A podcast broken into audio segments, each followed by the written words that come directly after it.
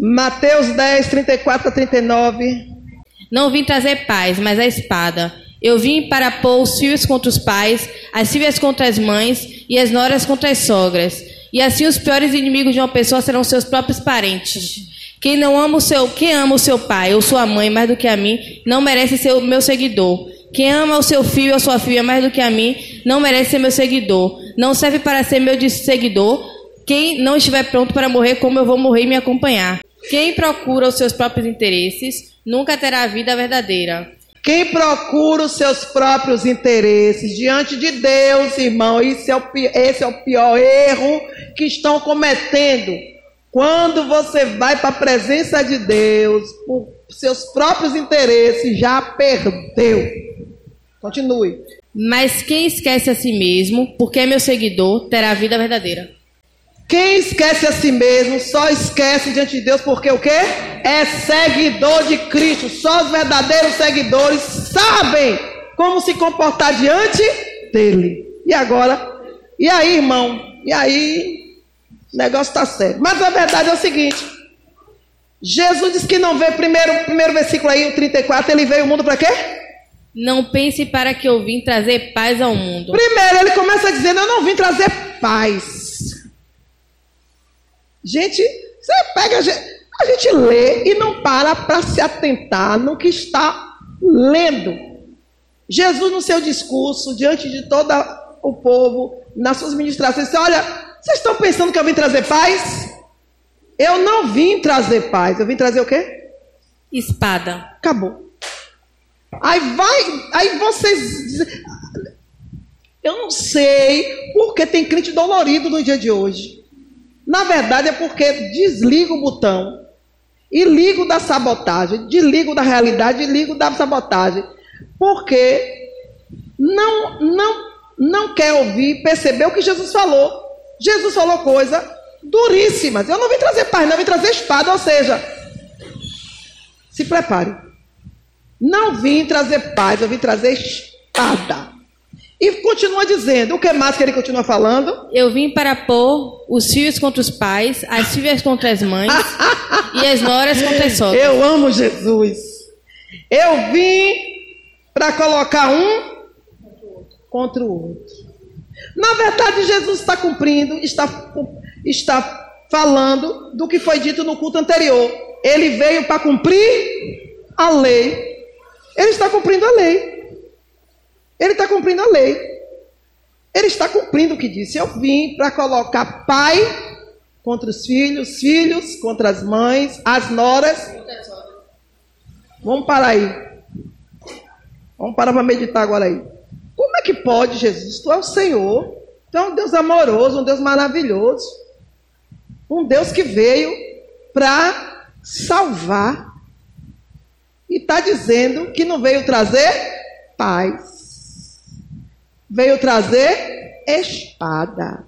E vim para colocar um contra o outro. Vamos parar agora para meditar isso aí, porque a gente lê, gente, não entende, não para para entender.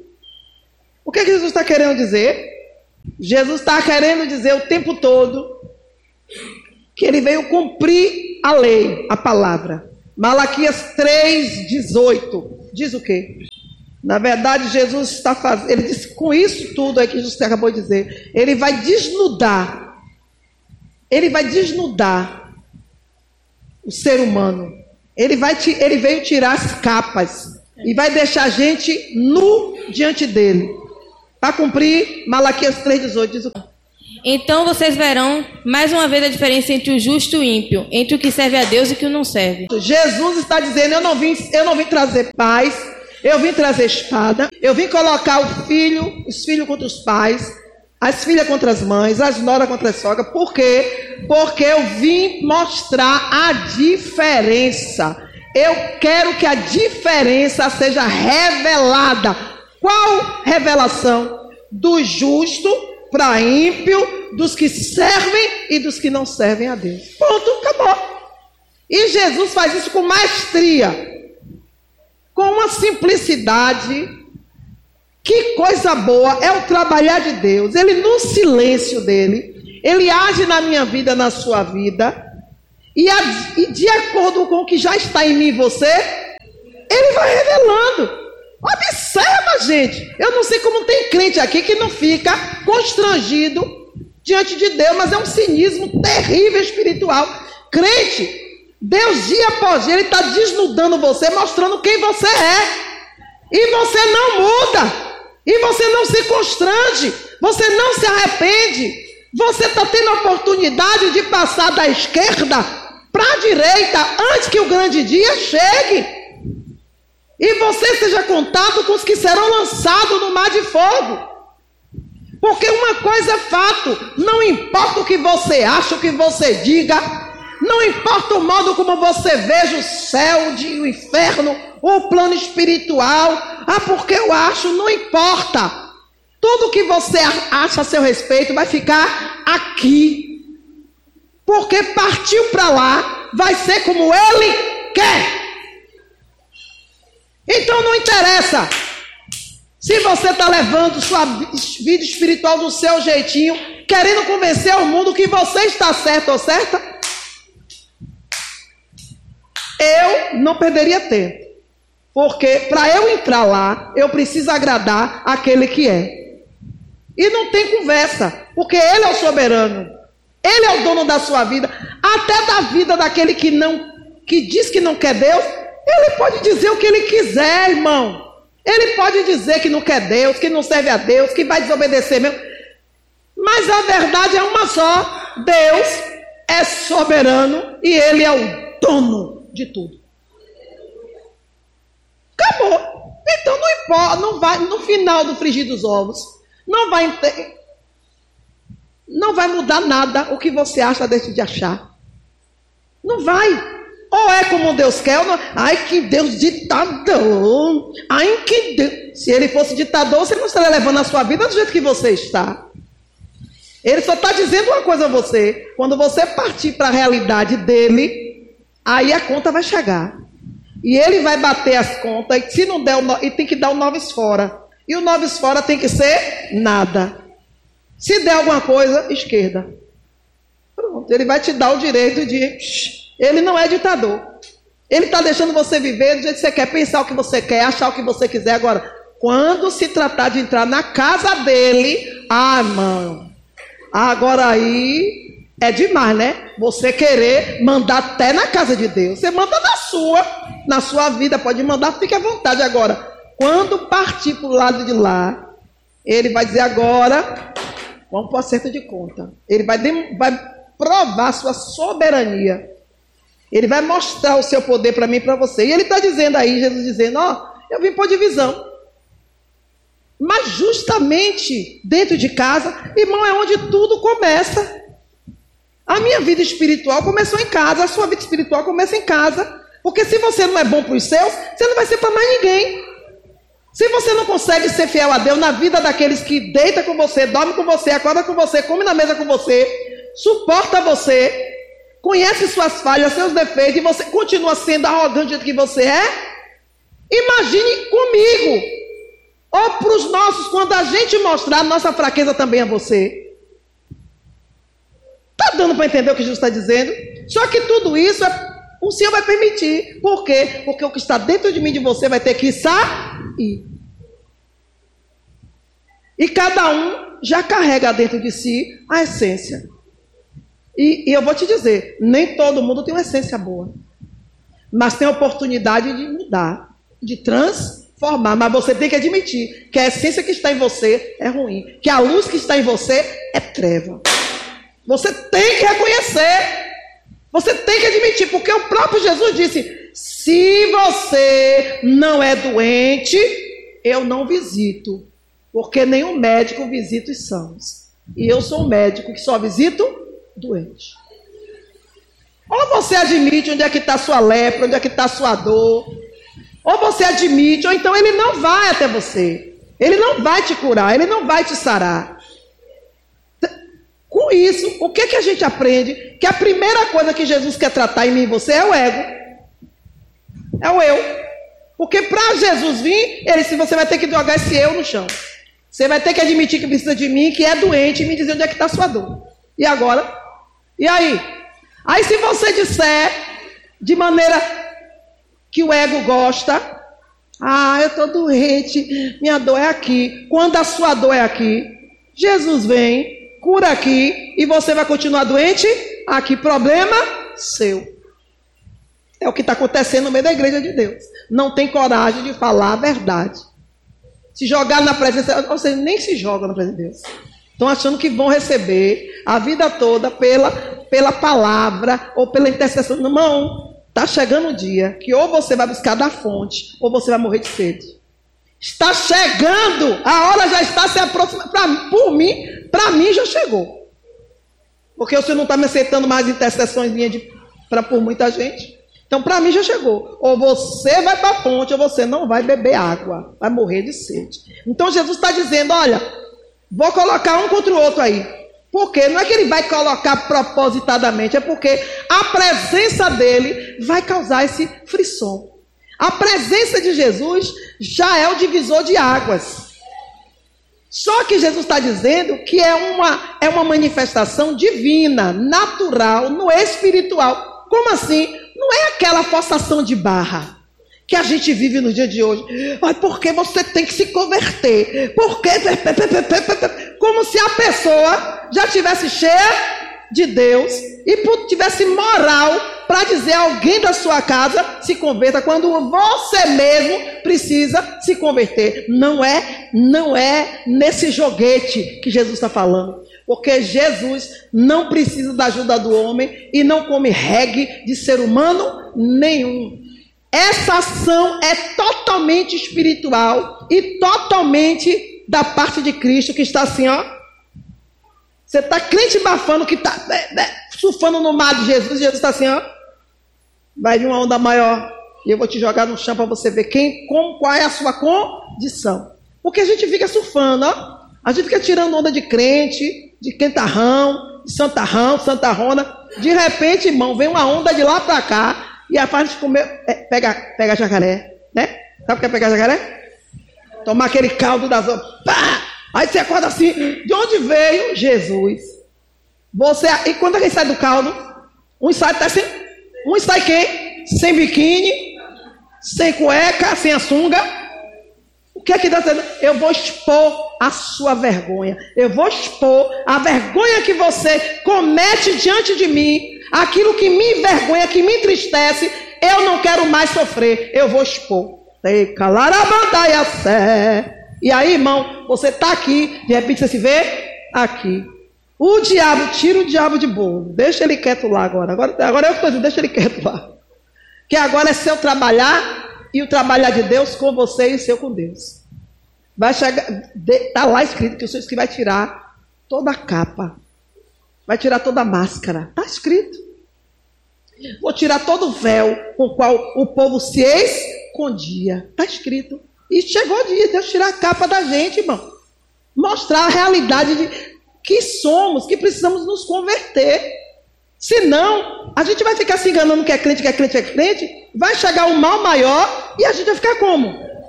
A ver na... E agora? E agora? E agora? Entregar o jogo para o diabo, porque não tem condição espiritual, porque não tem intimidade com Deus, porque o próprio Deus rejeita, porque do jeito que estamos, ele não aceita mais. E aí, Isaías, 50, Isaías 59, 1 fala sobre isso, né? Um em diante. Então o Senhor começa a falar. Jesus disse: eu vou, eu vou chegar. Quando eu entrar na vida de uma pessoa de verdade, o universo vai saber. Porque você, em silêncio, você decide o, ple, o pleito. A sua vida, seu caráter em Cristo, a sua verdade em Deus, Ele vai fazer exalar. Mas se eu não tiver, e se for uma mentira em Cristo, vai exalar do mesmo jeito. Ele vai fazer tudo. Malaquias 3,18 vai começar a se cumprir na nossa vida. Quem serve quem não serve vão ser expostos. Já vai ser exposto, todos vão ser, saber. E olhe, você está pensando que vai descer um anjo do céu e dizer: Eis que te digo que você está fora da brecha? Seu dia a dia, o seu dia a dia que você não quis incluir Jesus, o seu dia a dia que você não quis colocar no espiritual, comparar o espiritual ao espiritual com o esse seu dia a dia vai declarar quem somos, como estamos. É no dia a dia, nas mínimas coisas. O Senhor vai dizer: ó, você achou que eu estava aqui? Não estou aqui, não estou aqui, não estou aqui, não estou aqui. E aí, ó, vai tirar a tampa. E o mau cheiro vai ser exalado e todo mundo vai ver. Ai, mamácia, tem outro problema aí. O que, é que você observa nesse versículo 35? Que Jesus veio pôr divisão. Qual, qual, é o, qual é o ponto de interrogação aí? Versículo 35. Sim. Eu vim para pôr os filhos contra os pais, Sim. as filhas contra as mães Sim. e as noras contra as sogras. Pronto, faltou o que aí agora? Por que Jesus não botou marido contra mulher, mulher contra marido? Na realidade, é porque a resposta que vocês iriam dar é porque na verdade não é. Quando Deus disse os dois deveriam deverão ser uma só carne, Jesus, Deus estava dizendo assim, é o máximo na onisciência dele, é o máximo que vocês vão querer ir um para com o outro. É o máximo que vocês vão querer ir. Por quê? Porque quando se trata de passar pela porta do espiritual, o que é que acontece? Os dois deverão ser um, não está, não existe diante de Deus. Só existe na carnalidade. Mas a nora e a sogra não são parentes, mas se tornam um. Aonde? No propósito, no objetivo familiar. Marido e mulher, termo marido e mulher, Deus já viu que não tem nada a ver com o espírito. Por isso, quando se trata de marido e mulher, ele diz assim: ó, quantos versículos ele fala? A carne e sangue diante de mim não se apresenta. Isso em relação à mulher. Segundo, em um santo jejum, não quero que vocês estejam um com o outro. Olha quantos. Eu só estou dando por cima. Quando vocês descerem para a oração, se separem. Só quando acabar a oração vocês podem se voltar. E agora? E aí? Deus ama o casal? Deus ama? Ama o casal que conseguiu ultrapassar a barreira e cheguem junto no espiritual. Isso é raro, irmão. Porque quando Jesus vai futucar mesmo, os dois de mãozinha dada. É só em direção ao quê? Hum, hum, hum. Diga aí, vá, em direção ao quê? Em relação ao quarto, não é não? Ó.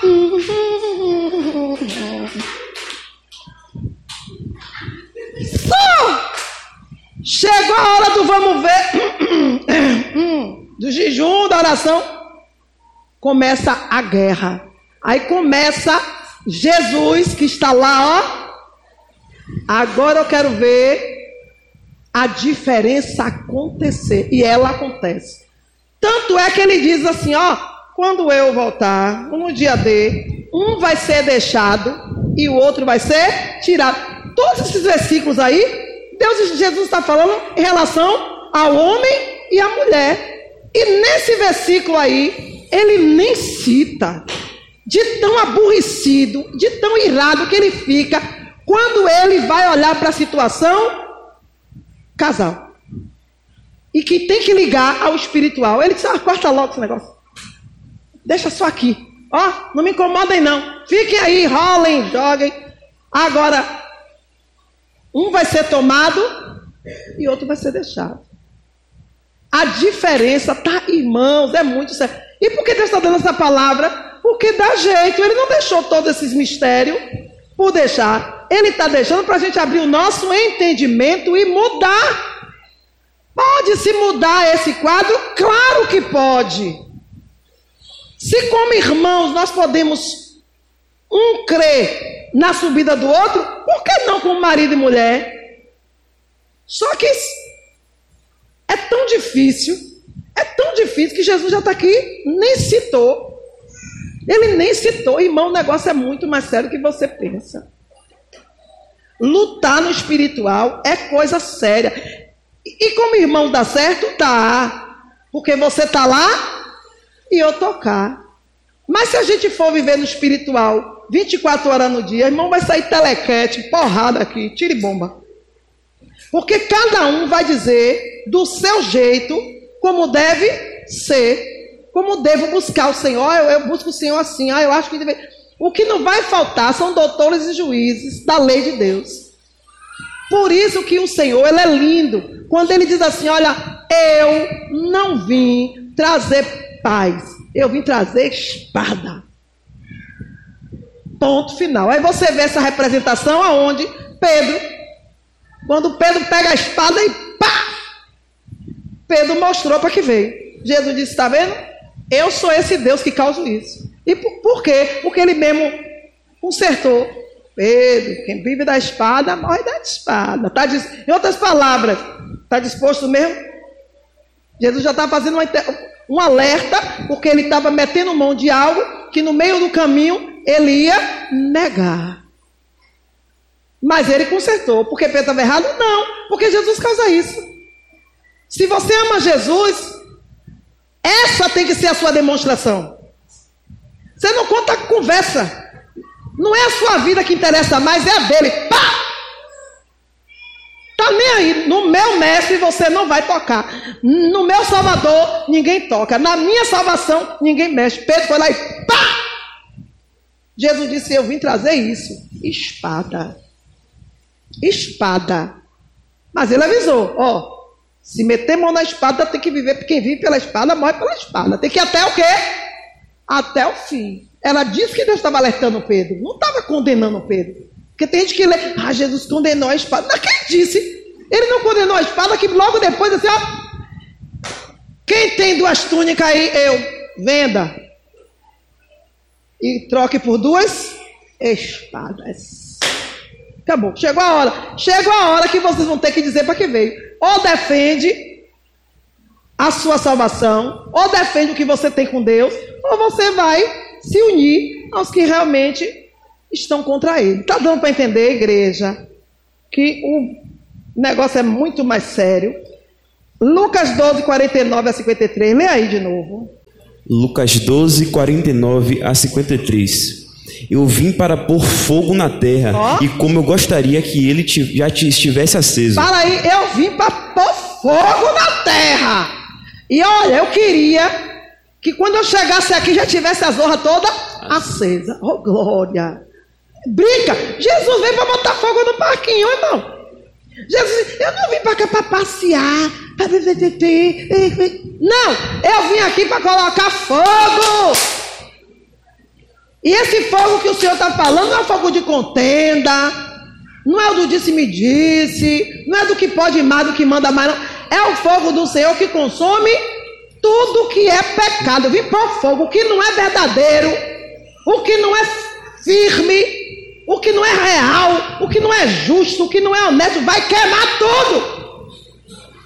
Ele queria, quem dera, já tivesse pegando fogo. Não, só, só que todos que vieram não tiveram condição moral para fazer isso, nem espiritual. Tinha que ser quem?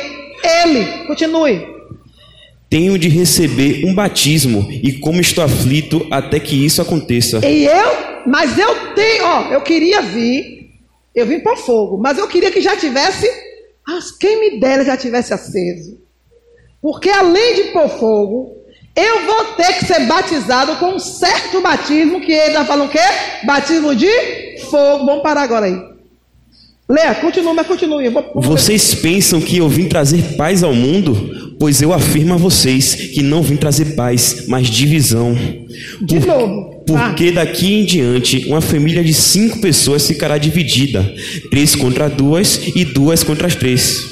E agora? Uma família de cinco, ele deu um exemplo. Uma família de cinco vai estar dividida: três contra dois, dois contra três. Irmão, está se cumprindo ou não está? Está se cumprindo ou não está? E você não vai poder fazer nada. Porque plano de salvação é problema total de Deus. Ai, porque eu quero salvar meu marido, porque eu quero salvar meu filho, eu quero que minha mulher se salve. Irmão, esqueça essa agonia. O máximo que você pode fazer é ter uma vida reta com Deus e mostrar para o mundo como é servir a Cristo e pregar o Evangelho. O resto Ninguém pode fazer nada, porque Deus não obriga ninguém a servi-lo e não quer que eu e você obrigue ninguém a ser santo. Deus não quer ninguém. Para quem acha que Deus é ditador, que Deus é mau, tá aí a bondade dele. Se ele fosse ditador, você com vontade. Se Deus fosse ele, bastava Deus ser igual a mim. Com vontade ou sem vontade, você ia ter que me servir. Querendo ou não, você ia ter que se dobrar diante de mim. Mas o Senhor, que Deus lindo é esse, gente? Ó, eu só vim. Você vai ver daqui a pouco. Eu vim para os que creem. E aos que creem, eu vim para que tenham vida e vida com abundância. Os que não querem, ele está deixando à vontade. Ele está deixando a lá vão ter. Jesus veio para os que creem. Ele queria que o fogo tivesse aceso, mas ele tinha que pôr fogo. E esse mesmo fogo que ele ia pôr, ele ia ter que ser batizado nele.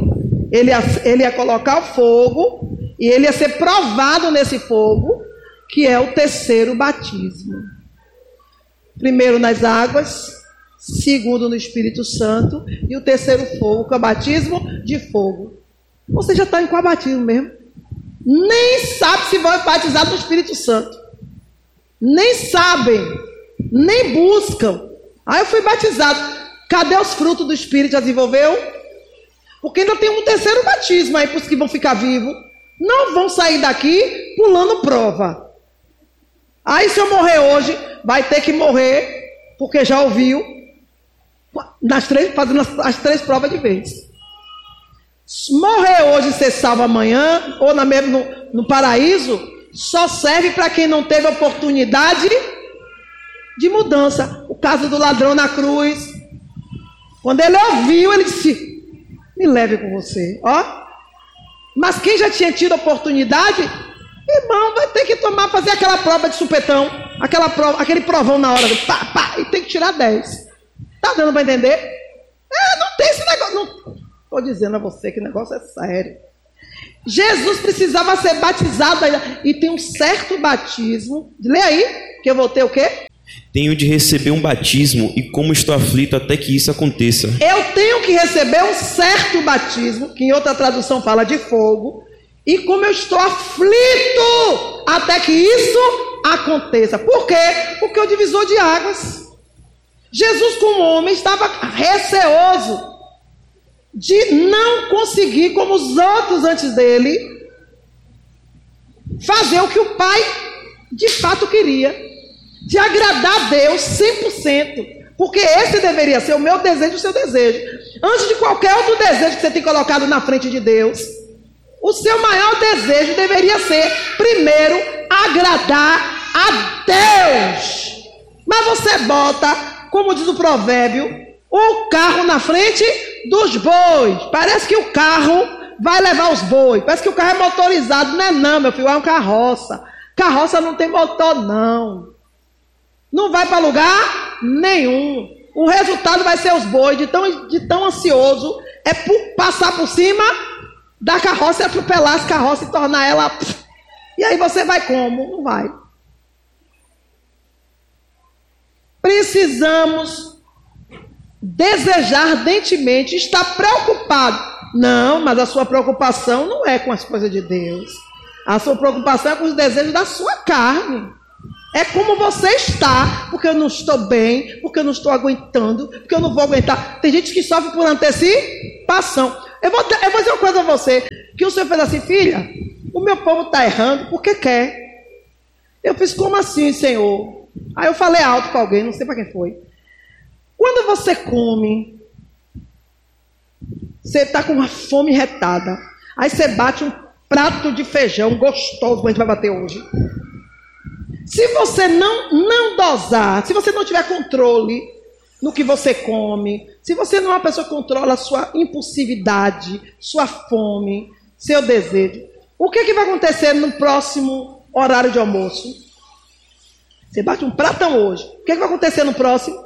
a tendência é você comer mais. Por quê? Porque você deu à carne o que ela quer. Quanto mais você der à sua carne a vontade dela, mais ela vai querer e mais sem controle você vai estar dela. Resultado: Jesus vai ficando de escanteio, e de escanteio, e de escanteio. Aí você vem para a igreja, Horário de culto, no dia de culto, aleluia, meu prazer, porque meu prazer. Porque a minha vontade, gente, eu não aguento mais essa hipocrisia, esse fingimento. Eu, humanamente, não aguento. Eu não aguento. Que dirá do Senhor? Eu não aguento. Tem... Certas orações minhas, eu já não suporto. Não, isso é mentira. Não, eu não, aguento. eu não consigo mais disfarçar que eu estou mentindo. Porque eu passo o dia todo querendo várias coisas minhas para mim. E em um segundo, eu vou para frente de Deus mentir que desejo tudo por Ele. É mentira, gente. Se a carne é que você alimenta, é a carne que você prefere. É a carne que você deseja agradar. Ou isso muda, ou você não vai morar com Cristo. Porque Ele não vai querer ninguém lá, igual adúlteros e adúlteras. Estou com meu Senhor. Eu estou com meu Senhor pensando em outro. Está dando para entender? É assim que Deus nos vê. Quando a gente está com Ele, o nosso coração nas coisas que nos. Deus chama isso de adultério espiritual. Adultério espiritual. O seu espírito tem que sobrepor sua carne na vontade, e a sua vontade tem que ser 100% Jesus. E, e a minha vontade Sim, ela. Você vai continuar tendo sua vontade, mas ela não pode ocupar um lugar que ela não tem, direito nenhum. A carne ela tem que ter necessidades e serem satisfeitas quando você determinar. E por que a carne vai para o pó e você que vai para o inferno? Por quê? Porque quem alimenta a vontade da carne é você. Está dando para entender?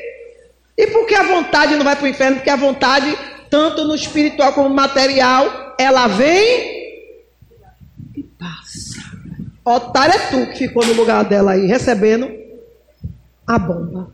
Porque o ser humano está assim. Tem desejo, tem desejo. Como o desejo é bom, como a carne saboreia, ele não volta para a posição, não. Ele continua lá, esperando a carne querer de novo, é uma miséria isso. Porque se você tiver controle da sua carne, porque nem, do, nem dos seus vícios você quer controlar, você se entrega mesmo.